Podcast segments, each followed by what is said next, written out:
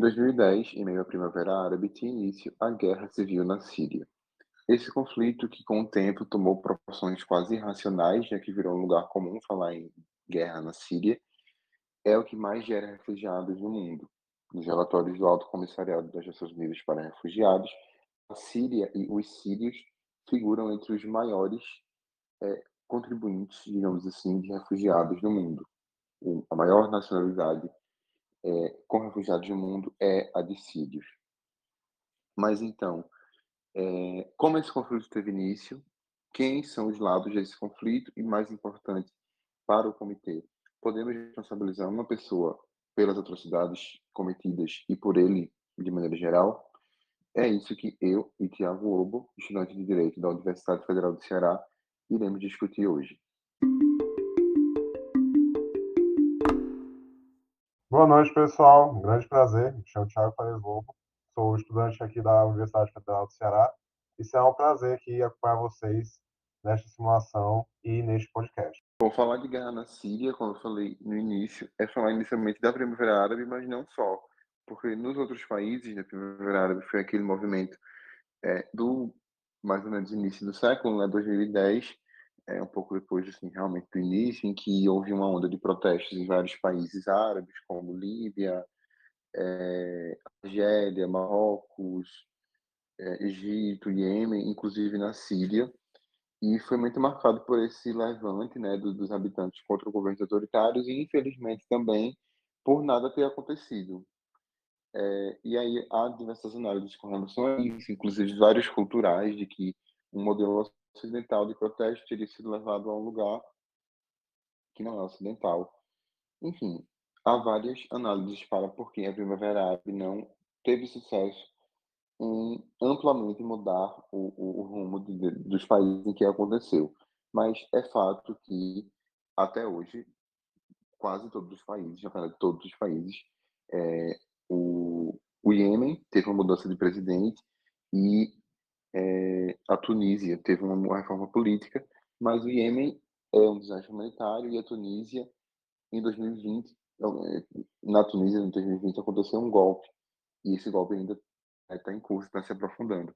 Então, hoje em dia, é possível dizer que a Primavera Árabe não trouxe avanço concreto para nenhum país em que aconteceu. Antes, ainda tinha essa coisa da, da, da Tunísia. Tu estava escutando? estava escutando? Sim, perfeitamente.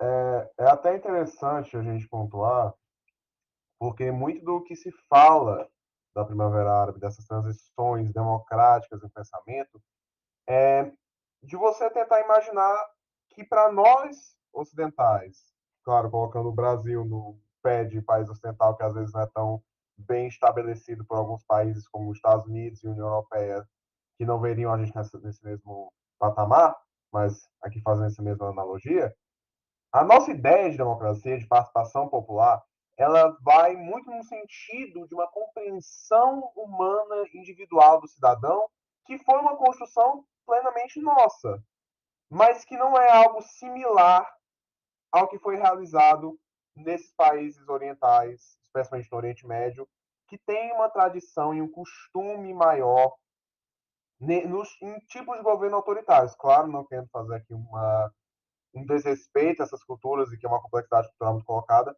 mas é importante entender que nem sempre você tentar estabelecer um padrão de governo ocidental, um padrão de governo que, aos nossos olhos, seja democrático, seja efetivo e seja adequado, vai ser a melhor realidade para o país de uma cultura muito diferente. A gente pode até olhar para um exemplo atual, a própria Rússia. A Rússia, historicamente, tem governos autocratas. E mesmo numa efervescência dos anos 90, que teve a, o final da União Soviética, em que acreditava-se que a Rússia entraria para o mundo democrático, das democracias liberais, democracias sociais europeias, a gente vê que, no final das contas, resultou no atual presidente Vladimir Putin, que nada mais é do que mais um exemplar do clássico autocrata russo. Exato, exato. Muito bem colocado. E é por isso que a gente, é importante a gente pensar mais em autodeterminação dos povos do que em democracia, que muitas vezes é algo é, vazio, né? Quando você fala em democracia, esquerda, direita, certos conceitos que são muito é, importantes quando ligados a uma cultura e a um modo de vida, é impossível homogeneizar. E quando você tenta fazer isso, são os piores resultados possíveis que saem. E aí, claro, né, como é importante mencionar, a autodeterminação dos povos dessas populações árabes, desses países, não está sendo respeitada pelos seus governos. Infelizmente, é triste dizer que nunca foi respeitada. Então, desde o período colonial, pelas potências europeias, depois com as independências sofridas, e aí a Síria entra bastante nisso. A gente está falando da Síria, a Síria é um ótimo exemplo disso. A Síria foi colonizada pela França, é, a independência foi um processo bem traumático em 1946, foi uma coisa quase que forçada, Síria entra na ONU, e aí um pouco depois, é, a, o, o, o, movimento Baath, né, que é do partido Baath, inclusive o partido Baath é do atual presidente, né, Bashar al-Assad, que é o nosso réu aqui no, no, no comitê que vai ser simulado. É, o, o partido Baath ou melhor, o movimento, né, ele ganha, vai ganhando força com esses ideais de anti-imperialismo, de quem, né, quem diria a autodeterminação dos povos, porque ele está falando contra o colonialismo, contra a França, contra a Europa e tal, né, o chamado socialismo árabe, é, enfim, esse, essa coisa bem sonho, né, após a independência, você sonhar em construir um país, uma nacionalidade. Mas aí, quando você vai para a realidade, as coisas difere um pouco da expectativa, porque Hafez al-Assad, que é o pai de Bashar al-Assad, assume em 1971, salvo engano, e fica até o ano 2000. Então ele fica em quase 30 anos, né? praticamente 30 anos no poder, e quando ele morre, seja, ele saiu do poder quando ele morreu, e quem assumiu foi o filho dele, Bashar al-Assad, que está até hoje no poder. Então, assim, a Síria teve líderes que a gente pode contar nos dedos, depois aí da, da independência, até né, teve um período antes de, de a Fezão Assad assumir, mas são, isso é muito triste, né? essa concentração de poder. A gente pode debater sobre é, como cada cultura vê a necessidade da alternância de poder, mas 60 anos ter apenas dois líderes, sendo que um é filho do outro, é algo alarmante. Né? Assim, para uma, uma sociedade, né, um país que almeja, é, inclusive está na Constituição, eu já pesquisei sobre é, é, em um trabalho passado, está nas duas constituições da Síria, a inserção da mulher no mercado de trabalho, várias coisas que não se conectam com a realidade. A inserção da mulher no mercado de trabalho, a participação popular, liberdade de expressão, tudo isso, isso deveria ser garantido. Né? Então, algum lugar diz que isso deveria ser garantido, né? Até chegar na realidade, isso, isso é perdido. Mas aí, com a Primavera Árabe, a gente está no meio do governo Bashar al-Assad, né, mais para o início, se você ver que ainda continua. É, e aí a população se volta contra o governo e, e o governo bate pé, né, para resistir no poder e recusa, né, recusa a, a, a, a revolta, a mudança, o questionamento. E aí começa um, um, um conflito contra a população, né, do Estado contra a população, e aí vão entrando outros beligerantes nisso, né? Tanto que, por exemplo, na Constituição, na segunda Constituição de 2017 da Síria, existe uma menção à integridade territorial. Uma não só, várias menções, né? Assim, todos os países, por exemplo, o Brasil, tem uma menção à, à integridade e ao modelo federativo, né? que, é, que é uma cláusula pétrea. Mas na Constituição da Síria, que é bem pequena, inclusive, existem várias menções a essa questão da integridade territorial, porque lá é uma coisa muito séria, especialmente porque não existe, né? É, tem vários grupos a gente pode falar um pouquinho mais, mas tem vários grupos que agem lá, terroristas ou não, contra o governo, contra o governo, a própria população, que não só, assim, é um nível a mais, né, para dizer que ameaçam a integridade, mas que fazem com que não haja integridade de fato na Síria, integridade territorial. Então, a soberania síria é algo em, né, sistematicamente desrespeitado. É, o que é verdade, o que impede né, de, de, de, de o país prosperar também, mas aí que a gente entra na questão de atrocidades cometidas pelo, né, pelo Estado, por, eh, comandado por Bashar al-Assad, e se a gente, e, e aí a gente entra né, quais atrocidades, o que aconteceu, E, e aí na, na questão de se foi Estado, se for, a gente pode acreditar isso é um indivíduo e como, como provar isso. É, é muito interessante a gente tratar dessa questão do, da autodeterminação dos povos e, em especial, levando isso à, à frente, um conceito que é uma derivação da autodeterminação dos povos é a própria ideia de soberania.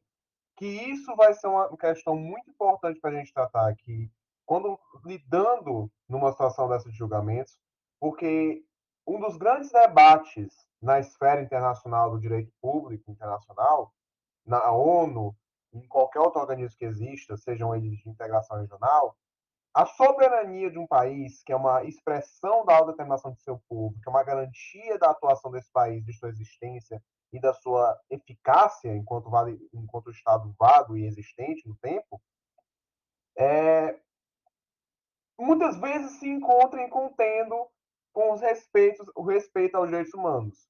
E é aí que a gente entra num conflito que é clássico na ONU, que é até uma questão que o próprio TPI sofre muitas críticas devido a isso.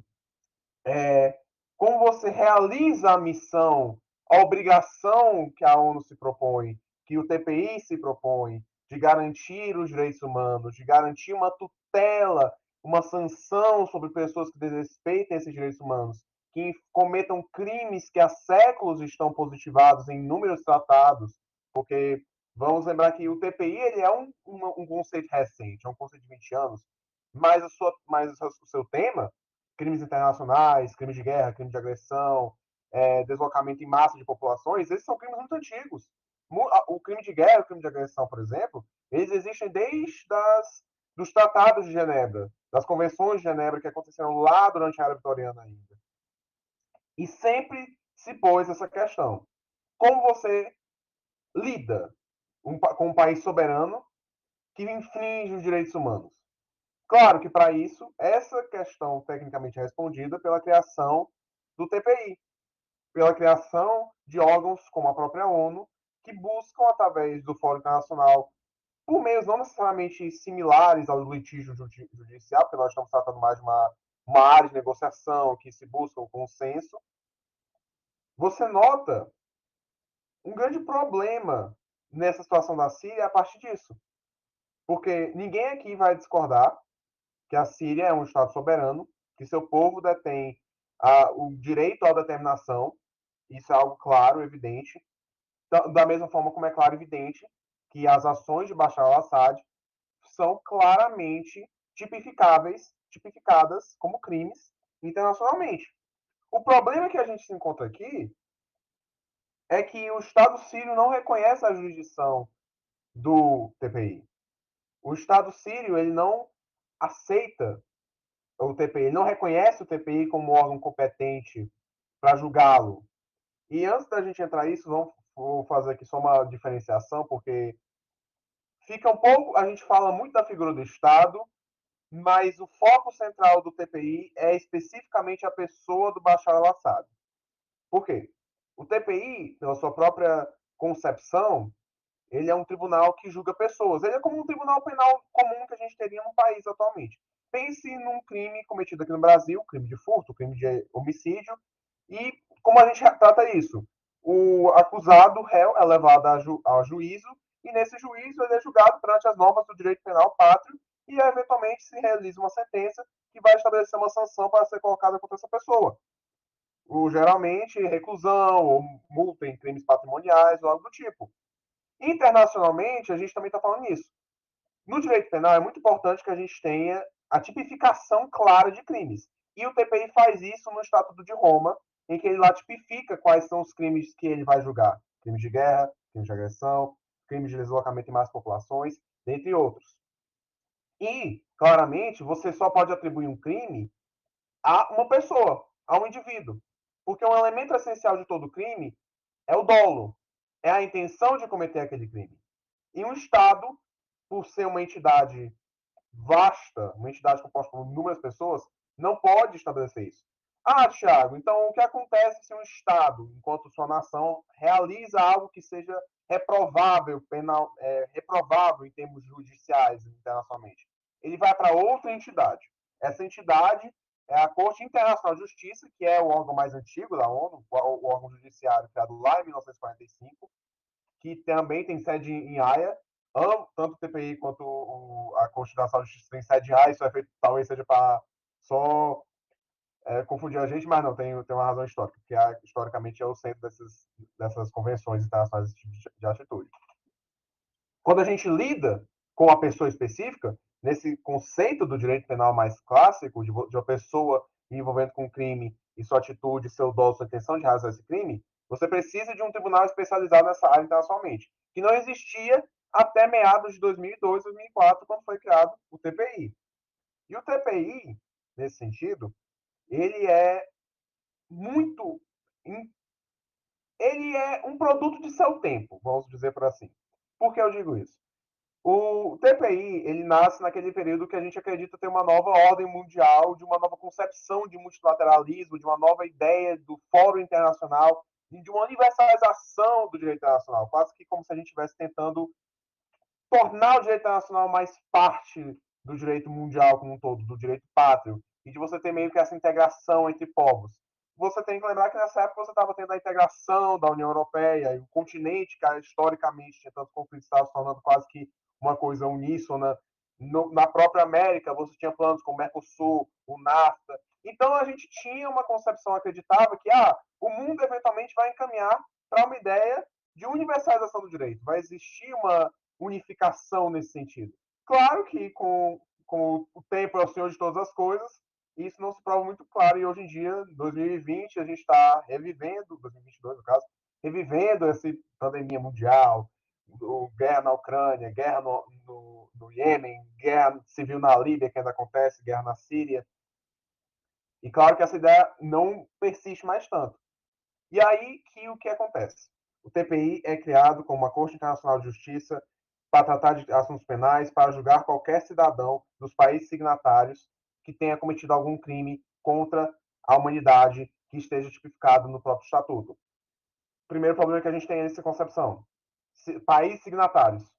João Vitor, é, se eu fosse perguntar quais são os, alguns dos principais países que hoje em dia quebram os direitos humanos, eu acredito que quase certamente tu falaria Estados Unidos, Rússia, China, Israel. E agora eu lhe faço a pergunta. Tu acha que eles assinaram o Tratado de Roma, que eles reconheceram o TPI como um, um órgão capaz de julgá-los? Com certeza não. Né? Quebrar direitos humanos é para quem pode. quem pode. Exatamente. Essa é, é a grande crítica do TPI, é isso. O TPI é conceptualmente uma ideia excelente. Você realmente criar essa corte que vai estar fazendo um papel que há séculos se busca. No Tratado de Versalhes, que encerrou a Primeira Guerra Mundial, já se pedia um tribunal desse tipo já existiam tribunais internacionais muito, muito tempo atrás. Durante a 1400 e pouco, a gente já teve um primeiro tribunal internacional lá no Sacro Império Romano, de um nobre que tinha cometido um crime de guerra, que a gente consideraria hoje em dia um crime de guerra, na época, claro, eles tinham outra concepção, que ele permitiu que suas tropas estuprassem, matassem e saqueassem cidades sem qualquer controle. Isso foi levado a um julgamento que foi criado lá na Idade Média, e eles julgaram a pessoa internacionalmente dessa forma. Claro que a gente tem o clássico, classicíssimo Tribunal de Nuremberg, o primo menos famoso dele, o Tribunal de Tóquio, que também foi criado naquela época do pós-segunda guerra. A gente tem o Tribunal Iraquiano, que foi criado durante o final do regime do Saddam Hussein, o famoso Tribunal de Ruanda, após o massacre de Ruanda. E essa, esses casos históricos foram alimentando para a criação do TPI. E o TPI nasce em cima disso, de você tendo duas grandes guerras que naquela época tinham marcado muito. A Guerra da Bósnia, basicamente toda a solução da Iugoslávia, porque tirando alguns países poucos lá, tudo teve conflito. E conflitos na região do Congo, da África.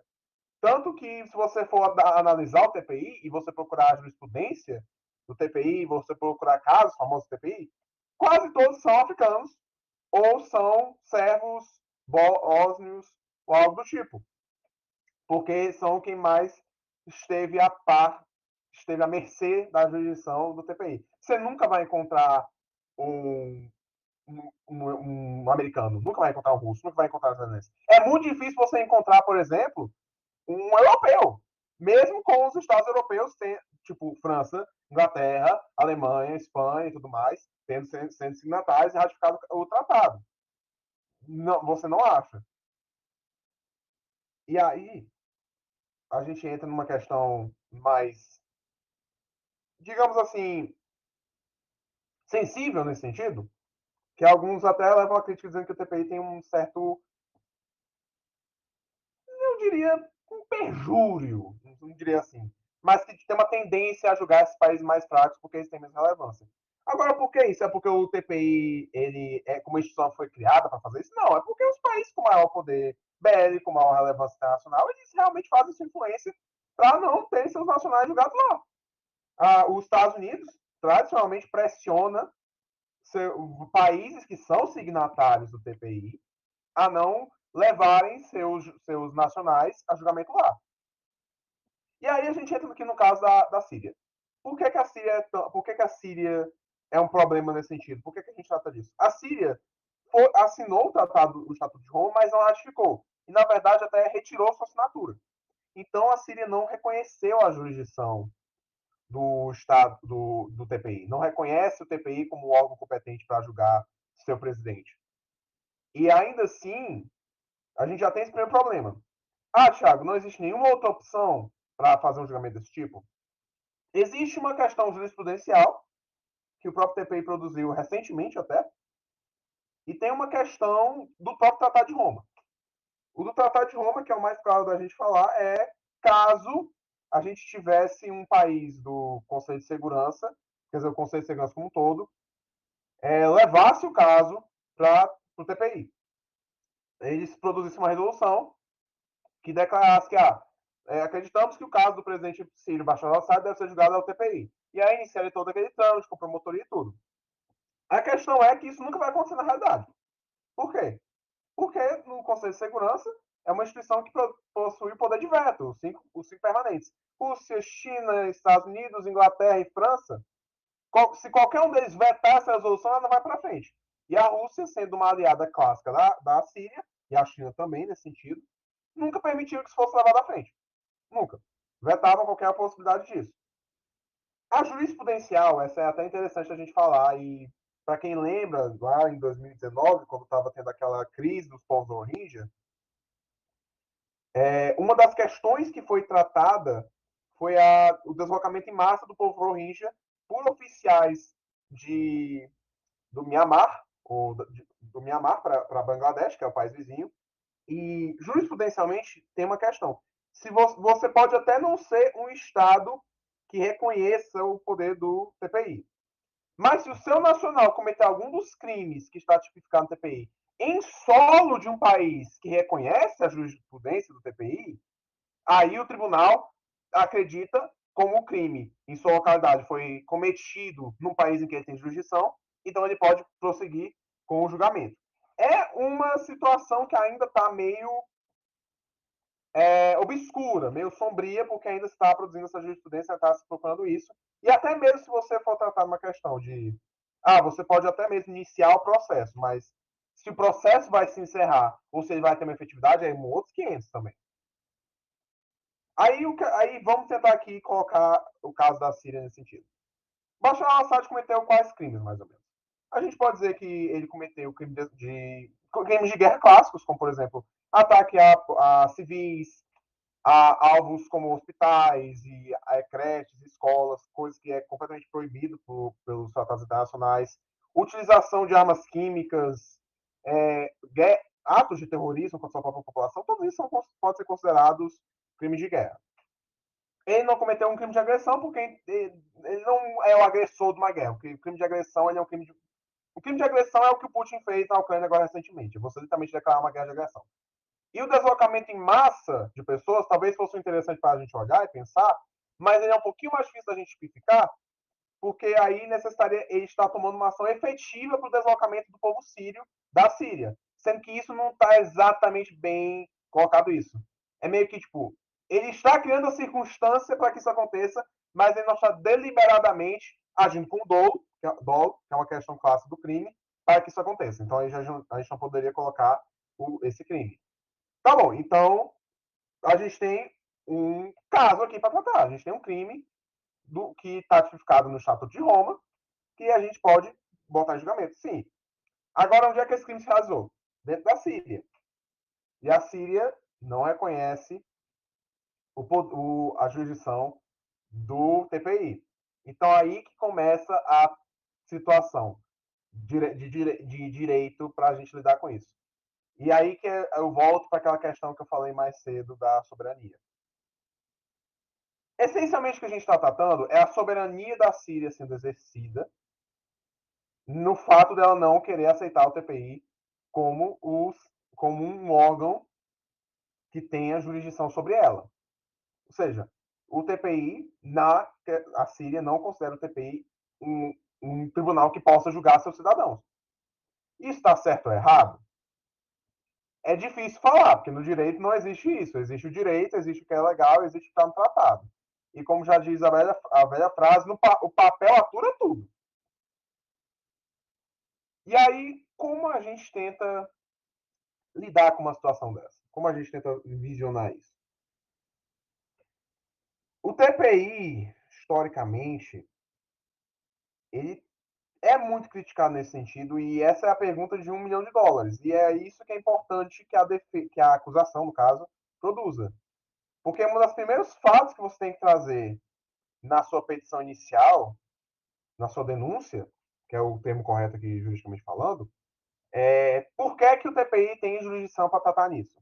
Por que, que o TPI pode julgar isso?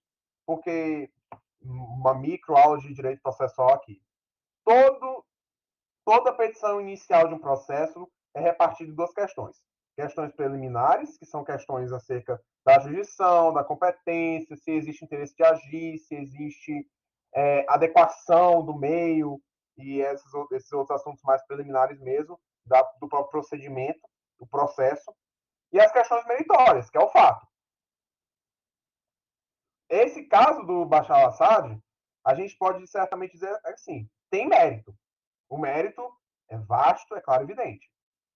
Agora, o processo, ele é mais difícil de se lidar. Ele é mais difícil de você construir. E daí que fica interessante para os dois lados. Porque a, a defesa de Bashar al-Assad vai, essencialmente, tratar dessa questão jurisprudencial, dessa questão da jurisdição do TPI não está bem clara sobre este caso. Enquanto a, a acusação vai fazer o que, o que puder para tentar estabelecer um caso, uma linha fática que permita este caso ser julgado no TPI. Na questão do mérito, aí a gente já tem uma inversão da facilidade. O mérito, as provas são evidentes, todos podem procurá-las e vê-las em jornais, na TV, ou na memória mesmo das populações. Testemunha é o que tem de rodo, nesse caso. Enquanto, para a defesa de Bashar al-Assad, é muito mais difícil você lidar com essa questão do método. Então, fica muito interessante para quem vai simular aqui nesse comitê, você entender que não existe exatamente um lado que está com toda, com toda a facilidade e um lado que está muito prejudicado por causa que nós estamos lidando com um ditador. Porque acho que para quem simula, acho que a primeira impressão que a gente tem é que ah, eu vou estar defendendo um ditador, eu vou estar defendendo um, criminoso, eu vou estar defendendo alguém que enfrenta os direitos humanos. É até é, é o velho dilema do advogado. E aí eu vou trazer uma frase bem batida, bem batida mesmo do, da advocacia, é que o advogado ele não defende a pessoa. O advogado defende o direito. Então, assim, tem, a, tem até umas frases que são até engraçadas de você escutar. Tem, tinha uma frase do doutrinador de processo penal, que é o Alexandre Moraes Rosa, que ele dizia que o advogado é a última pessoa a dar a mão ao paupérrimo que está no final da escada sem nenhuma maior opção. Que é basicamente isso o direito é o direito é muito interessante para essa questão. Você pode criar várias e várias situações em que você defenda até o indefensável, mas você pode até ter razão. Bom, eu acho que algumas coisas muito importantes, né? Tudo foi bastante importante, mas eu queria destacar algumas coisas. Primeiro, sobre a, a história de jurisdição do, do jurisprudência do TPI, é, e Ruanda são casos chave para entender, na verdade, nesses casos, é, no caso, ex-Yugoslávia e Ruanda. É, nesses casos ainda não existia TPI. É, e aí, na verdade, tribunais meio que de exceção, mas eles foram estabelecidos pelo Conselho de Segurança das Nações Unidas. Então, são resoluções da ONU, né, do Conselho de Segurança, que aprovadas para adotadas, que criam esses tribunais. Então, existe até hoje. Hoje em dia, sim, são, é, eles são não estão em atividade, são poucos, poucas pessoas a condenar ainda, mas eles existem. O Tribunal, Tribunal Penal Internacional para a antiga Yugoslávia e Tribunal Penal Internacional para Ruanda. São tribunais meio que de exceção que é, é, é, constituídos, né, é, criados pelo Conselho de Segurança é, é, e destinados a julgar casos, especialmente da Guerra da Bósnia e da Guerra, no caso não é só da Bósnia, também, como o Tiago falou, da Croácia, Kosovo, Sérvia, etc., da Yugoslávia, e no outro caso é que aconteceu no genocídio de Ruanda, que também é um tema super importante. Mas aí esses dois casos são as bases para o que se constitui como TPI depois, que é o Estatuto de Roma. E aí tem essa questão, né, inclusive os Estados Unidos não só não são parte, como no governo Trump sancionaram a, a promotora do TPI. Quando ela começou, verdade, ela sinalizou que investigaria o possível cometimento de crimes de guerra na ocupação do Iraque por soldados americanos e britânicos, ela foi sancionada. É, e aí depois ela, inclusive, abandonou essa ideia é, é, ela falou que as instâncias nacionais poderiam julgar. Inclusive, eu acho que até hoje ela é sancionada. Estava tendo essa discussão de, de, de, se tirar as sanções do governo Biden. Mas, enfim, mostra como as grandes potências têm o poder, até mesmo, de desrespeitar as regras que elas mesmas criaram. Porque a Carta da ONU, que, é, é, que, que é, institui o crime de agressão, por exemplo, foi redigido também pelos, esses países, né? pelos Estados Unidos, Inglaterra, China, Rússia, França, até o Brasil, etc. É, Declaração Universal dos Direitos Humanos, dentre outros, tudo isso foi feito por esses países que não, que não se tem um law enforcement para eles cumprirem essas regras. Isso é algo super interessante, mas que não é exatamente é, é o foco da, da, da discussão. É essa coisa do mérito e da jurisprudência, né, da, é, da, da base jurídica do caso é a chave e também dá para levar isso para a parte política, quando você, até em simulações, quando você tem países como Síria, Cuba, Coreia do Norte, China, Rússia, que desrespeitam direitos humanos e tudo mais, esses países sempre se agarram à questão legal, a questão da soberania, a questão do direito de intervenção e, e tudo mais. Enquanto outros países vão mais para a questão dos direitos humanos e de coisas, né, atos que são perpetrados. Acho que um outro ponto também é até onde essas provas são realmente sólidas, porque é, é muito aquela coisa de assim, eu sei o que você fez, mas é, é como se, não sei se nesse caso exatamente, mas algumas coisas é uma coisa que todo mundo sabe, mas a prova fica um pouco prejudicada, porque especialmente, por exemplo, a questão das armas químicas. Se não me engano, em 2016, por volta de 2016, a ONU publicou um relatório sobre os armas químicas na Síria que é inconclusivo. Ele não aponta que ninguém é, é, é realmente, é, ou melhor, ele, ele diz que, que houve um número, né, cerca de 40 ataques de armas químicas na Síria, mas ele é inconclusivo ao apontar quem, quem é, perpetrou esses ataques, que são lembrando proibidos e tudo mais mas aconteceram, isso é um fato, aconteceram. A gente pode dizer que é provável que tenha sido pelo governo da Síria, mas, falando desse relatório específico, é, ele é inconclusivo. Então, já seria algo para o lado da, da, da defesa, junto com a questão da jurisprudência, do fato da Síria não ser um Estado parte do, do Tratado de Roma. E aí, assim, falando, a gente falou do Mianmar, é um caso que eu já estudei há um tempo, eu acho que o Mianmar, ele é, assim, um bom candidato a, a, aos, né, a ser o próximo do Banco do GPI, porque é um país que não tem força, né? Assim, é, é, é aliado da, só um parênteses, aliado da Índia e da China, mas não é uma prioridade, assim, para esses países que têm mais poder, né? China e Índia, E a situação está ficando cada vez pior, aconteceu um golpe, então acontece um genocídio no Myanmar da população Rohingya, que é muçulmana, que foge para o Bangladesh, é uma questão extremamente séria. E, e, enfim, eles não têm quem, quem, quem defenda eles, né? Assim, no, no, sentido mais político mesmo. Também é importante para a gente ver como política e o direito andam juntos, né? É, é impossível dissociar e como o direito não é um fim em si mesmo. É, como muitas vezes possa se achar no sentido de que ele é produto da, das discussões, relações Ele é um produto e também interage.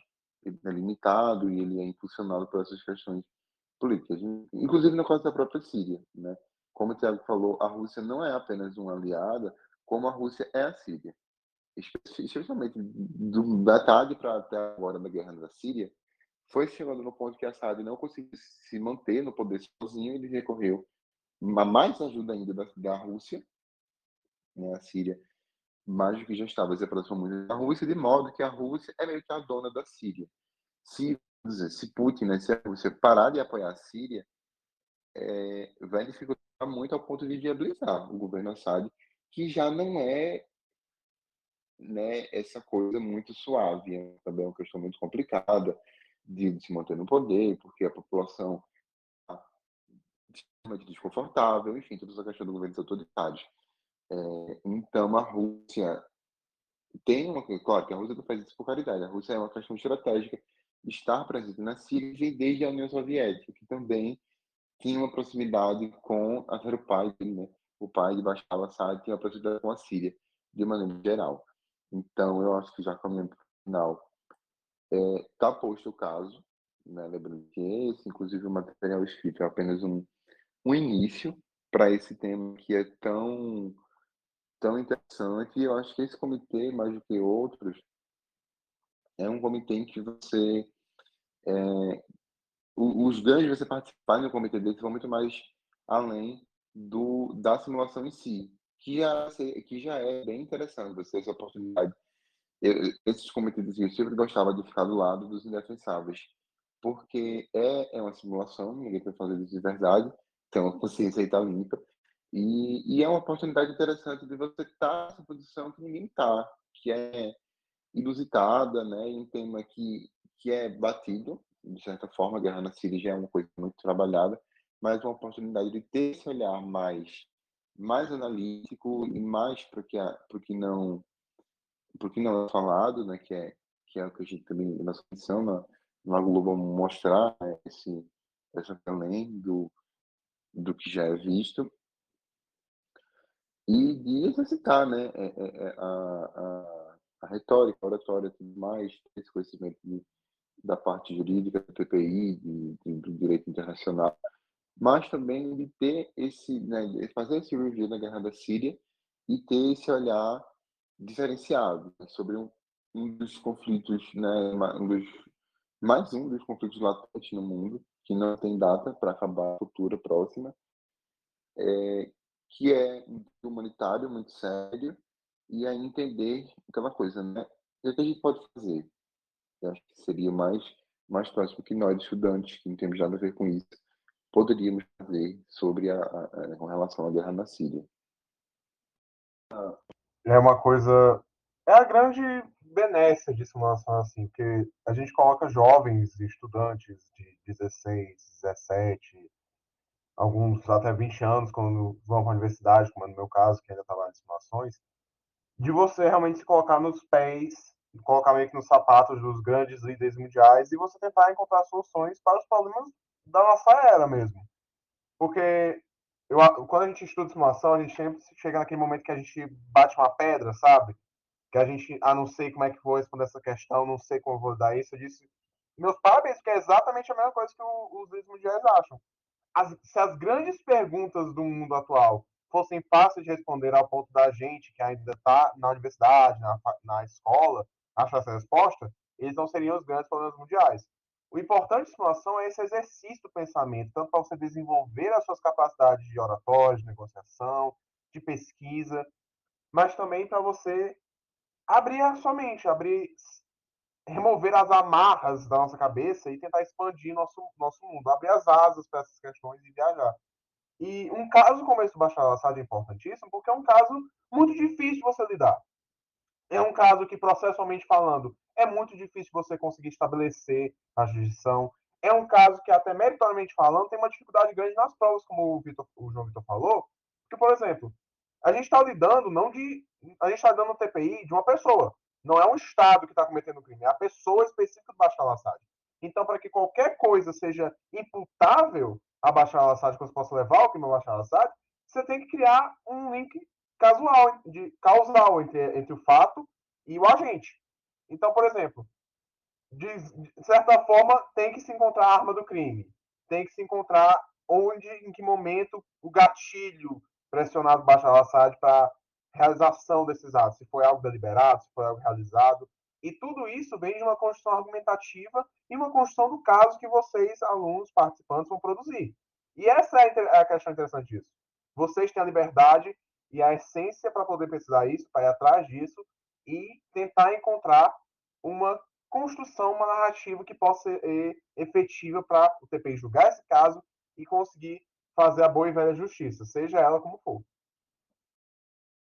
Bom, então, é, queria agradecer a presença aqui no podcast de Tiago, estudante de Direito da Universidade Federal do Ceará, não só no podcast, como, como é, um dos executores né, do comitê, um dos diretores do TPI, então vocês estão escutando é, a vossa voz aqui, ainda vão, ainda vão interagir principalmente com ele, com os outros diretores do, do comitê na, na, na simulação que será feita.